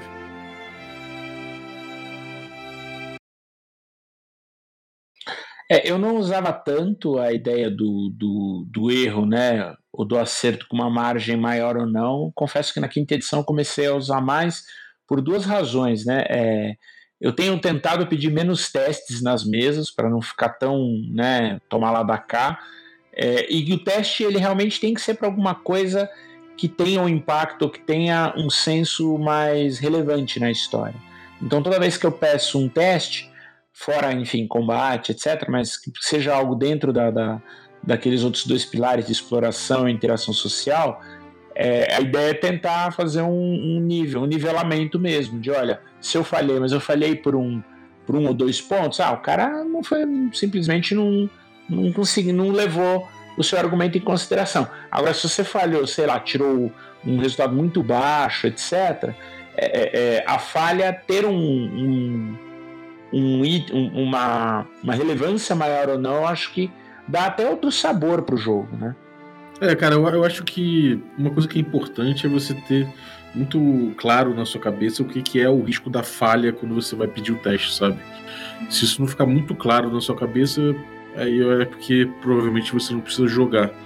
Exato. E, e aí, uma vez que você jogou, aí essa, esse espaço que você tem de, de, de arbitrar uma, uma certa granularidade né, no sistema, fica, fica bem claro até, sabe? Ah, você passou por pouco, não sei o que, você até pode falar isso antes, né? Que aí fica bem claro o que, que você está pedindo pro jogador e qual a chance que ele tem de ter um sucesso mínimo, um sucesso máximo. Então você pode ser arbitrado na hora se precisar. Mas o normal é que, cara, se você tiver na cabeça que você vai pedir o teste, quando o risco for muito claro, muito claro, sabe? E aí fica, talvez você nem precise muito pedir, é, é, usar muito essa, essa questão de granularidade. Acho que é isso. Uhum. É, o próprio DMG ele estabelece esses três estilos, né? Um cara que joga muito à base de, de dados, é alguém que tipo quita totalmente, quase que totalmente os dados e um que busca o equilíbrio. Eu acho que eu tento buscar o equilíbrio. É, e apesar uhum. de, de como o, o Players Handbook o livro de jogador comenta que é, quando tem chance de falha, no Dungeon Master Guide, página 237, ele, ele um pouco descreve melhor nessa linha que o Balbo está falando. Então, é quando pedir um, teste aí, quando o resultado da, da, da, possível falha for uma consequência significativa. E aí é. ele dá duas perguntas guias para isso. Então ele fala assim: essa tarefa é tão fácil, ausente de estresse e conflito, que não teria chance de falha?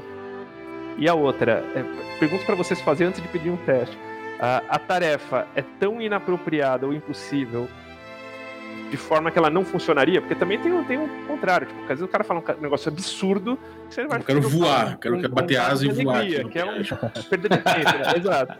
Né? Não, e às vezes assim, não é nem voar porque ele morreria, isso seria divertido, de uma certa perspectiva. Mas, por exemplo, coisas assim, pô, tipo, eu quero dar um salto absurdo. Assim, você conscientemente você sabe que, a, que, a, que não é viável dentro das suas possibilidades atuais. Então, você tem essa autoanálise como você tem na vida É que se você pular, sei lá, um espaço maior entre dois prédios, você vai cair, vai morrer, né? Exatamente. Eu acho que ele dá essas duas perguntas e vai por esse, por esse lado que o, que o Balbi comenta. Mas ele reconhece que tem esses três, esses três estilos e aqui não é um melhor que o outro, né? É muito você achar o seu estilo e também o estilo do, dos jogadores. Aí tentar tentar compor alguma coisa. Você já tem casos desses aí nos seus grupos, Luiz? Uh, sim, no, nos grupos isso acontece frequentemente. Não do, do mestre ficar pedindo pro jogador rolar o dado a todo momento, mas o jogador fica querendo fazer teste toda hora. Mass Perception, Mass Perception. E fica, é, cada sala fica rolando dado e as pessoas não percebem, mas rolar dado toma um, um, tempo muito grande quando você vai juntar todas as informações. E é algo que é bem perceptível. É, então eu sigo a mesma linha do, do Balbi, do, do Brave, que é você só vai rolar dado quando tiver alguma consequência. É, enquanto isso, eu, eu narro on the fly, falo o que acontece, não preciso ficar me, me guiando ao dado. E às vezes o problema é que você acaba se distraindo. Quanto mais rolagem você tem na mesa, mais distraídos fica o jogo. Você às vezes deixa de focar tanto na, na história, no contexto, porque você está preocupado se o cara passou ou não no teste para saber se ele viu o rato em cada sala da, da, da dungeon, entendeu? Isso, perfeito. Em alguns casos em específico, dependendo da, da narrativa que o jogador cria, de como ele descreve o que ele está fazendo, eu nem peço para ele rolar o dado, mesmo que tenha algum risco. Eu falo, não, você Boa. procurou no lugar certo, uma armadilha, por exemplo, que nem acontece na SR, procurou no lugar certo, achou, não, não rola dado. É, até boa, justamente para estimular o jogador a ter um pensamento mais, mais criativo. A, a tentar procurar outros meios além de, do, do fato mecânico, de ficar rolando dado.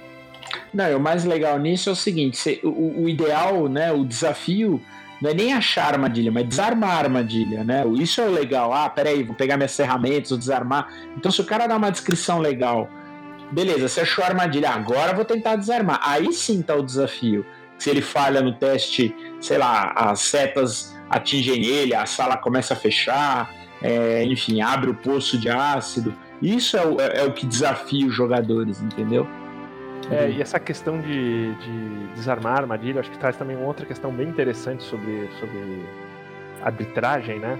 E opções bacanas que tem em arbitragem é a questão de ferramentas. Né? Então, desarmar armadilha precisa de ferramenta. Você consegue fazer essa perícia sem ferramenta, essa perícia nessa essa habilidade sem ferramenta. É... Então, isso também é uma situação que o. Acho que o Xanatar ele traz uma regra bem bacana que quando você tem proficiência e ferramenta, você ganha vantagem.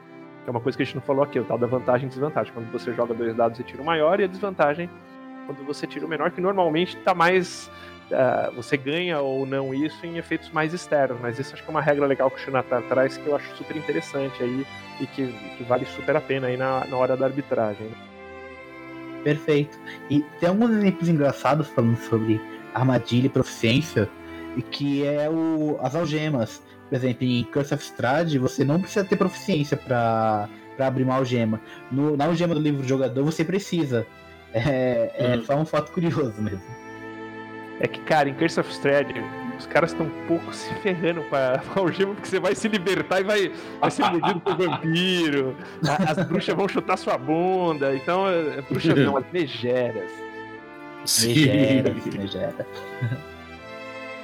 Um, uma coisa interessante também que eu acho que vale a gente a gente conversar sobre é a gente o Luiz já comentou nessa situação de quando que, tipo, assim, errei na interpretação de uma regra, cara, o que, que eu faço, né? É, ele mesmo falou, tipo, ele segura, o Luiz comentou no começo do podcast que ele segura e, e vai ver depois. Uh, Balbi, Brave, como, como que vocês levam isso, cara? Porque às vezes tem um grupo de jogo que gosta de parar, né? E que também não é problema nenhum. Mas como vocês levam isso na, nas mesas de vocês? Cara, de forma geral, assim, meu grupo depois que a gente jogou Ars Mágica sete anos, e Ars Mágica é um jogo muito crunch, muito mesmo, e que puxa muito o jogador para pensar a regra, a gente foi com uma certa mania de, de vezes parar o jogo, ficar discutindo regra, e o grupo adorava isso, sabe? Mas eu, tipo, com, sei lá, com o tempo, principalmente quando eu vim pegando é, a OSR, vim, vim pegando jogos mais, mais, mais enxutos em termos de regra, né, tipo 60 páginas, tá bom de regra, e tentar acelerar o jogo nesse diálogo entre mestre e jogador, eu, eu, eu pô, meio que me afastei um pouco disso. Eu acho cada vez mais chato separar a narrativa para ficar discutindo regra. Então o que eu falo com a galera é o seguinte: galera, vai ter discussão de regra? Vamos fazer desse jeito aqui, tá todo mundo de, todo mundo de acordo? Vamos fazer desse jeito aqui.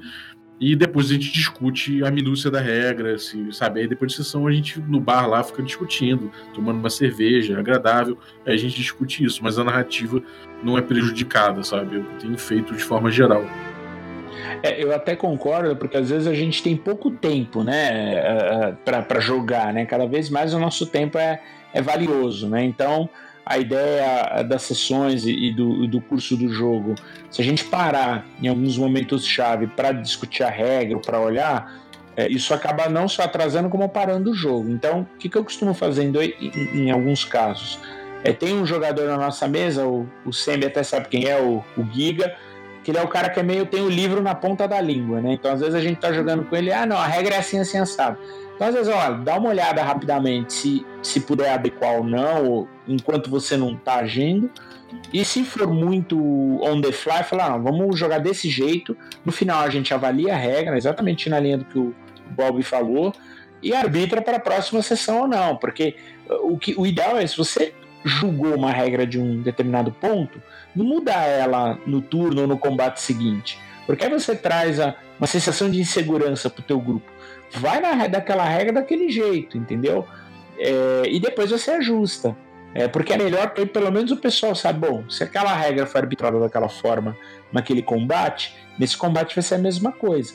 E depois você uhum. faz o ajuste para a sessão futura, é, ou enfim, debate, não, olha, puta, mas agora eu entendi porque a regra era diferente, porque é, desse jeito ficava quebrada, então, é, é e daí você ajusta para frente. O que traz às vezes insegurança, e aí é, é, um ponto que entra no rule as que a galera não se diverte, é, pô, a cada momento o mestre arbitra a regra de um jeito. Então, para um determinado personagem é de um jeito, para o NPC é de outro, para o vilão principal é de outro.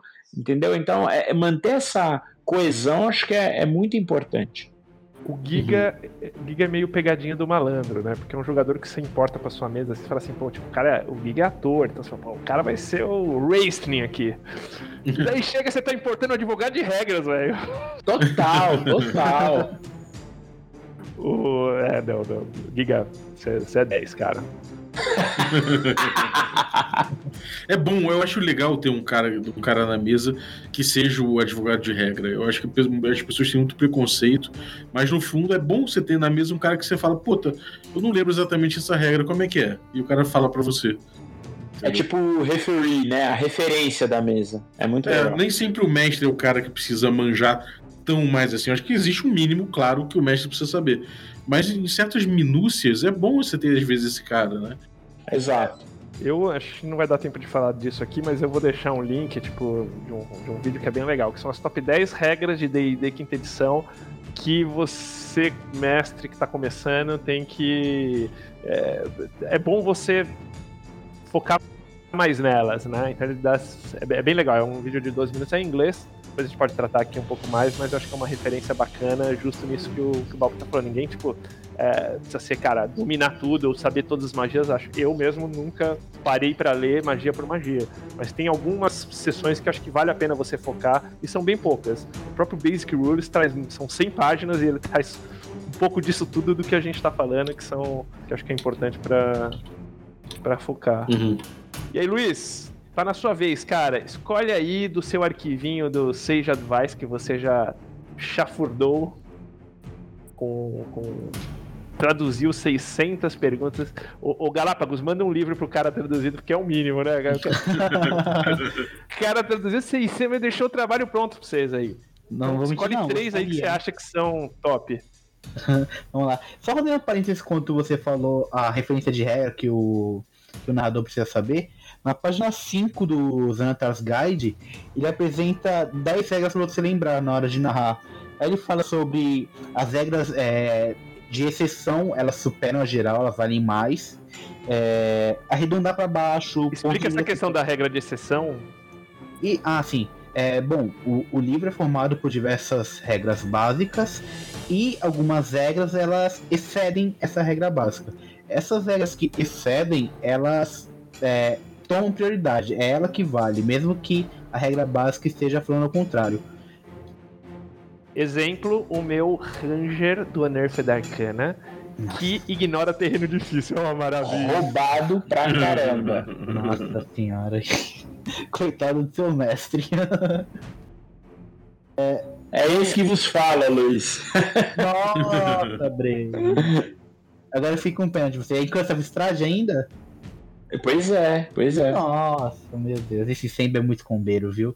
A Pathfinder é um um excelente sistema pra ele. Bom, vamos lá para as três. vamos lá para as três dúvidas é, mais usadas pelo pessoal. Você não quer fazer a gincana primeiro, porque é, essas questões elas vão complementar a essa gincaninha que a gente vai fazer? Faz aí rapidinho essas três perguntas aí pra nós e a gente vai. Vai, vai escolher uma alternativa aí. Pô, alternativa não, sempre. Não, vocês jogam mais de 20 anos, são mais velhos do que o RPG, pô. Não, vamos ter alternativa, mas é regra simples, tá? Vamos lá. É... A primeira. Quantas magias você pode conjurar por turno? Vamos lá, pessoal. Em D&D, claro. Quantas magias você pode? E qual é o limite de magias que você pode conjurar por turno? Bom, se for. Se for conta cantrip, Conta tudo que você quiser. Qual é o limite? hum, eu botaria aí três, né? Boa, 3. Brave. Então, eu tenho da ação, eu tenho da, da reação e o bônus, talvez, três. Perfeito, A reação, talvez, vai. Cara, eu acho que não tem limite. A, a regra que tem aí é que você. você uma, se você conjura uma magia numa ação, as outras tem que ser cantrip. Perfeito, Sam. Nossa, matou a pau. Meu menino. não, não tem limite de magia que você pode conjurar por turno. O... Ele só tem a regra de limitação de magias, que é quando você conjura uma magia com ação bônus, e você deseja conjurar outra magia, essa magia ela tem o tempo de duração de uma ação. Essa é a regra de, de conjuração com ação bônus. Tirando isso, não tem limite. É, tem alguns combos na internet, por exemplo, o cara usa bola de fogo, aí um, um mago inimigo vai usar contra-mágica, o cara que conjura a bola de fogo usa contra-mágica na contra-mágica inimiga e usa seu surto de ação para conjurar outra bola de fogo. Isso é permitido, são três magias. Como ele não conjurou nenhuma magia com ação bônus, ele pode. Interessante. Essa, Uhum. essa aí, esse combinho aí não peguei, não. Eu vou estudar.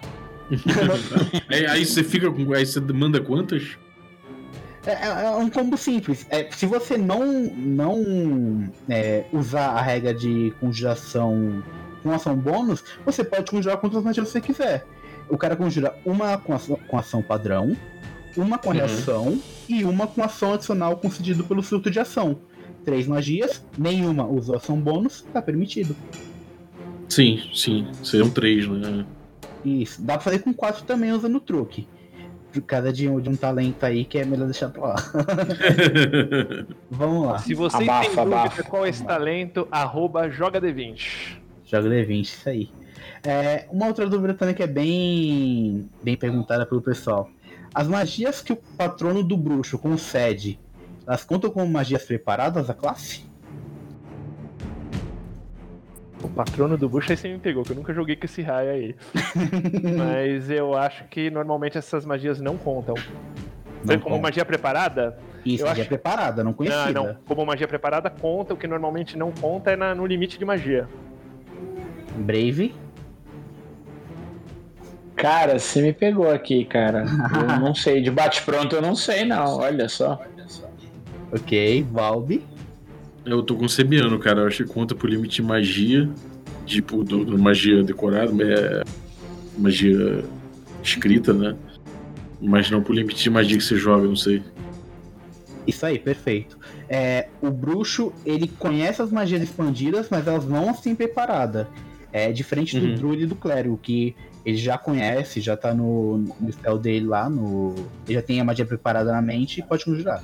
O bruxo. Ele casta como se fosse um feiticeiro, é isso? Hum, isso, isso. On the fly, assim, casta na hora. Isso. O, o bruxo tem uma lista de magias limitadas E as magias expandidas elas aumentam esse leque. Mas a magia Ah, não tá, tá. preparada. Você tem Ah, que preparar tá. a magia. Entendi. É o mesmo entendi. princípio do, do clérigo com magia de domínio, mesma coisa. Não, o domínio eh, já vem preparado já. Você já tem preparado independente do, do que limite? aconteça. Sim, não conta Aham. o limite. O do bruxo conta.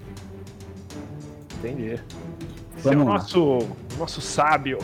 Eu nem falei as prendas, né? Mas deixa eu falar agora. o Balbi vai ter que fazer uma thread falando sobre os melhores RPGs narrativistas que ele já viu. Ele gosta de RPG assim, né? Vamos lá, terceira dúvida. Um guerreiro que maneja duas espadas curtas no 20 nível ataca quatro vezes por turno, certo? Usando ação de ataque? Até aí Duas todo mundo concorda. né? curtas. Sim. Se ele usar o combater com duas armas e atacar com ação bônus, quantos ataques adicionais ele fará? A ação bônus é só um ataque. Adicional. É só uma ação adicional que, que é um ataque. Que ele, que ele, que- que ele vai atacar. É, mas a, mas a ação pro guerreiro, ela dá vários. A ação de ataque pro guerreiro, ela dá vários ataques, não é isso? Seriam oito perfeito. ataques? Quatro, quatro. Sem surto de ação. Normal. Ah, não, então, quatro normal. Se eu uso Action Surge, eu dobro o meu número e uso a ação pra atacar, eu faço mais quatro, não é isso? Não, eu tô dizendo ação bônus, não ação. Ação bônus. Ah, tá, tá, tá, tá, tá. Usando o combater com duas armas. É que pelo que eu me lembro, você só pode usar uma ação bônus. Isso. E aí? Exatamente. Você viu? A gente chega lá, cara. Tu, tu, tu, tu, tu. E aí, Breno, o que você chuta? Um, dois, três, quatro, oito? Não, eu faria. Bom, Action Bônus 5, porque Action Bônus seria uma ação bônus. E eu já faço ação normal com 4, eu faria um extra, talvez. Balbi, o que você acha? É isso, você tem ação bônus, que é mais um, mais o ataque normal com, com com. com. com, du, ah, com dual, né? Mais o. Duas armas. É, é isso, cinco, né? Perfeito, todo mundo passou nessa. O pessoal confunde jogada de ataque com ação de ataque. O ataque extra ele é válido para quando você realizar uma, uma ação de ataque. Quando você usa ação bônus para usar o combater com duas armas, você está fazendo uma jogada de ataque. Então é uma só. Boa. Boa. Vamos lá, quarta pergunta. Ahn, quando você conjura a magia invocar animais, ou qualquer outra magia que convoca muito, muitas criaturas, quem escolhe a criatura que você pode invocar? Essa é difícil. Tem que. Cara, essa aí é beleza, hein? Quem escolhe? É. Você é o mestre. Eu acho que o mestre rola. favor do. Eu sou a favor da, da construção compartilhada. Eu acho que tem a. Eu lembro que tem na, no livro. Sem cola, né? Tô falando de cabeça aqui. Tem a tabela de criaturas no livro. E o mestre rola pra ver qual criatura é summonada, é convocada. Eu acho que o jogador escolhe, cara. De uma lista. Todo mundo errou nessa. Quem escolhe é o mestre. Ô, É o mestre. É o mestre. Se você Ah, pegar. Ele, Hum, pode falar. ele não rola, ele escolhe o que ele quer. Sim, ele escolhe. Se você pegar uma magia, por exemplo, é, conjurar animais, você vai notar que, por exemplo, o, o jogador pode conjurar uma- um, um monstro de ND2 ou menor. Esse ou menor, ele se caso o mestre não encontre um animal adequado para a situação, ele pode escolher um monstro de ND menor. É, esse é o dom, cara.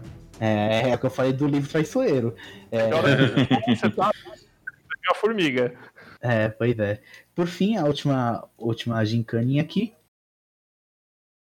Se houver uma parede entre eu e meus aliados, mas eu sei o local perfeito que eles estão, eu poderia conjurar uma magia como benção neles?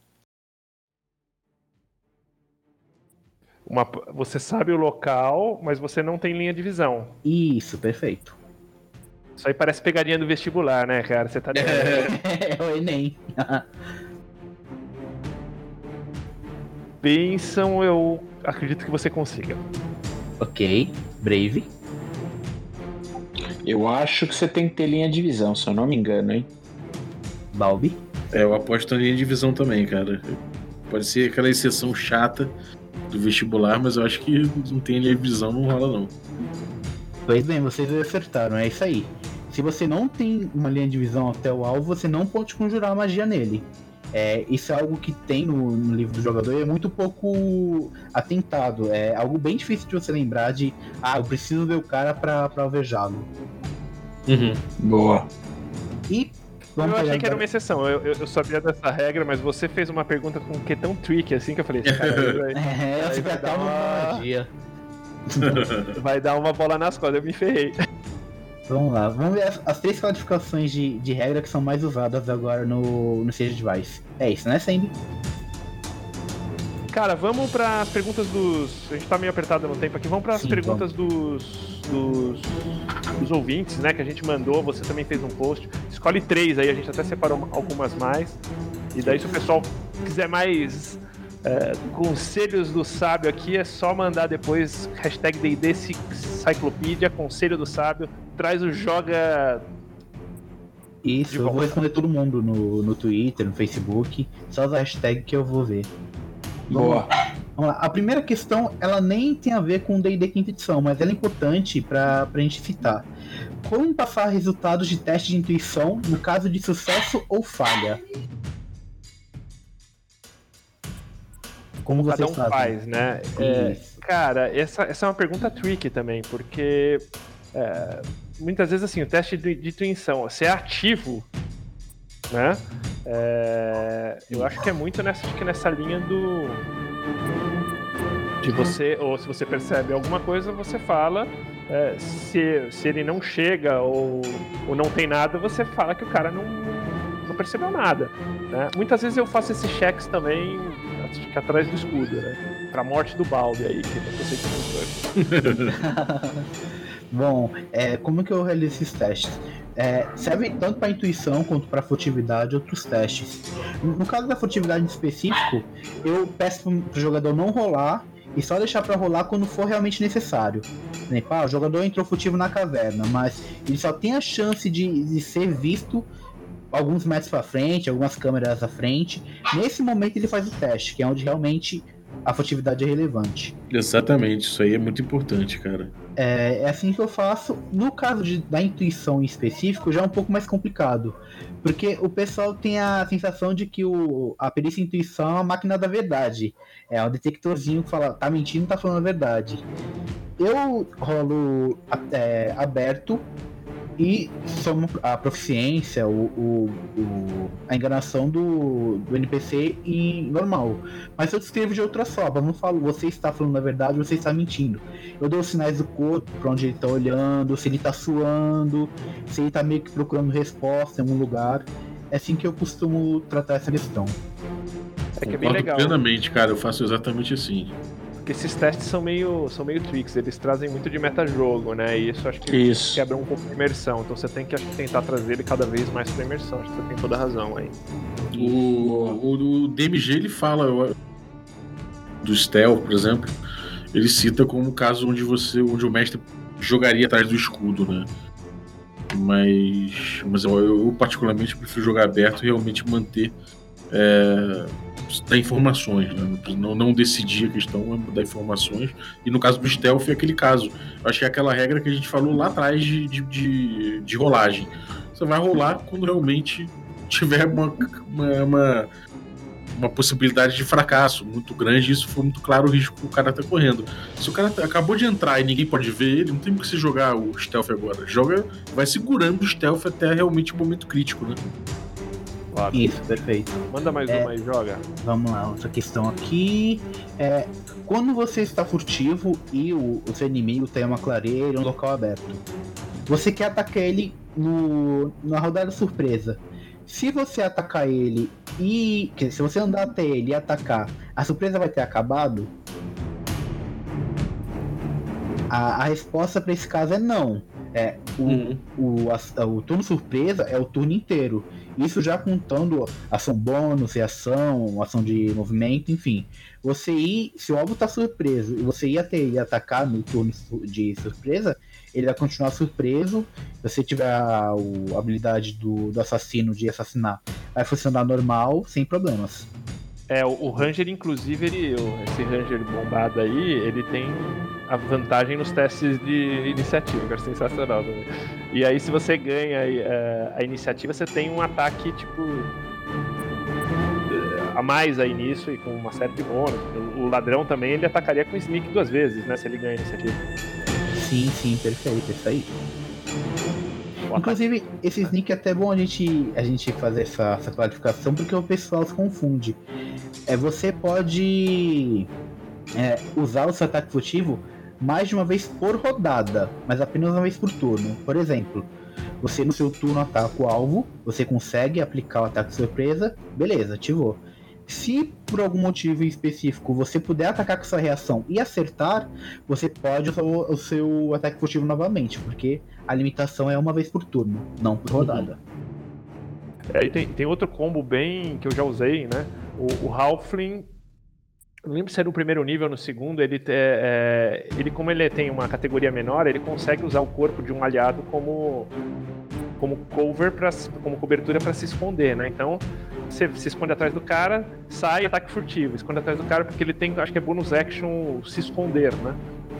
Isso, ele pode esconder atrás dos aliados, é, é mais fácil para ele se ocultar. E ele ataca também com arco e flecha, que é uma boa. Sim. Bom, e a última pergunta. Na verdade, a gente já respondeu as outras as demais perguntas durante o, o cast. É, só vamos frisar a questão do surto de ação agora. É, quando a Wizard escreveu o livro de jogador, a, a ortografia que ela usou deixou, é, deixou a entender que você recuperava ação bônus. Não, você não recupera ação bônus. Você só ganha uma ação adicional. Uhum. Bacana, acho que tá Tá feito aí, Luiz. Tá cara. feito, respondemos tudo. valeu, super valeu aí. E isso, eu que agradeço pelo convite. A, a Plana tá bombando. É, é muito legal estar participando dela é, no dia de hoje. Ai, você é o, vai ser o nosso sábio aqui. Quando precisar, a gente vai te chamar de volta aí para, para os esclarecimentos. Opa, Sempre bem-vindo. Pode chamar, estou à disposição. E galera, além de tudo, pô, tem links aí que o, que o Luiz pesquisa aí os, as promoções do D&D no mercado e coloca o link quentinho para você ir lá e comprar D&D a preços, a preços menores do que o normal, né? Fala aí. Isso aí, a gente tem uma, uma planilha muito grande de não só de D&D, mas de outros livros. É, são mais de 600, 700 livros de D&D e a gente procura os preços de cada livro em mais de 30 lojas. Então, quando você consulta a planilha, você vai direto num lugar mais barato. Vai estar lá constando o preço de todas as lojas e você pode comprar um lugar mais barato. É, é, algo bem legal. Ele, ele foi muito engraçado, cara, que ele publicou do Essentials, que o, do valor menor, a galera tinha, tinha acabado de pedir na Amazon, no nosso grupo. Lá todo mundo começou a cancelar a Amazon gringa, saiu mais barato na Amazon local. Daí no dia seguinte a Amazon tirou, né? A Amazon local. Acho que o cara errou, o estagiário errou lá no preço. Tomara. é, então fica de olho aí, galera, que vai botar aí na descrição do episódio os links especiais aí que o Luiz catou. Perfeito. Eu vou colocar também no, no comentário do cast, vou deixar o, o link da planilha. Maravilha. Fechou. Isso aí, Balber. Fechamos, cara. Fechou então, né? Galera, pô, muito obrigado primeiro, Luiz aí, cara. Sempre muito bem-vindo aqui. Um, pô, um poço de conhecimento aí sobre D&D, Pathfinder, sobre o que você traz aí. Galera sempre curte muito. E parabéns pelo blog, pelo trabalho que você vem desempenhando aí, que realmente é, é muito vistoso. E valeu aí, Sembiano. E Brave Sword, valeu mesmo, galera. Belo programa, parabéns. Valeu. Ô Luiz, fala o URL do blog, cara. Assim, é jogo20.blogspot.com. Nas redes sociais é tudo arroba jogo20. Encontra a gente no Instagram, no Facebook e no Twitter. Isso aí. E também tem o. Bom, no Twitter tem o Sembiano, arroba Sembiano, algum recadinho, cara? Cara, é. O pessoal tá bastante aí, acho que legal, a gente fica super feliz aí do pessoal empolgado com a coluna. Mete aí hashtag DND Cyclopedia e, cara, pede aí, pede mais um dia aí, quem sabe, né? A gente vai, uhum. vai canal isso aí. Então é isso aí. E, bom, você aí que, que ficou ouvindo até agora, uh, muito obrigado pela tua audiência. E se puder, entra aí na sequência agora, na, na descrição do episódio. Depois vai direto no nosso instagram.com/barra regra da casa. E fica de olho, porque a gente faz sorteios, a gente faz anúncios. A gente está para sortear aí um material em breve aí do, do RPG Craftando, a gente, a, a gente sorteou um DCC recentemente, a gente tem feito bastante ações aí no, no Instagram. E é por lá também que você vai ver os, o, os anúncios aí que a gente, das mesas que a gente tá, que a gente gravou e vai soltar no YouTube em breve. Então também cola lá youtube.com/barra regra da casa, clica no sininho que em breve você vai ter atualizações. A vinhetinha de hoje eu quero agradecer ao Ulisses. Valeuzaço Ulisses, ficou muito maneira a sua vinheta aí. É, você que está ouvindo aí quer participar também do Café com Dungeon mandando sua vinheta, manda aí o áudio pra gente via WhatsApp no número que eu botei ali na descrição do episódio e ceda pra gente os direitos de uso da sua voz aí, pelo menos no contexto da abertura do nosso podcast. a gente vai ficar extremamente grato e vai agradecer no final, obviamente. É, é isso. Muito obrigado e até a próxima. Valeu! Até mais, galera. Cause I'm bringing you a rainbow light, one you've never seen. Daddy has the kind of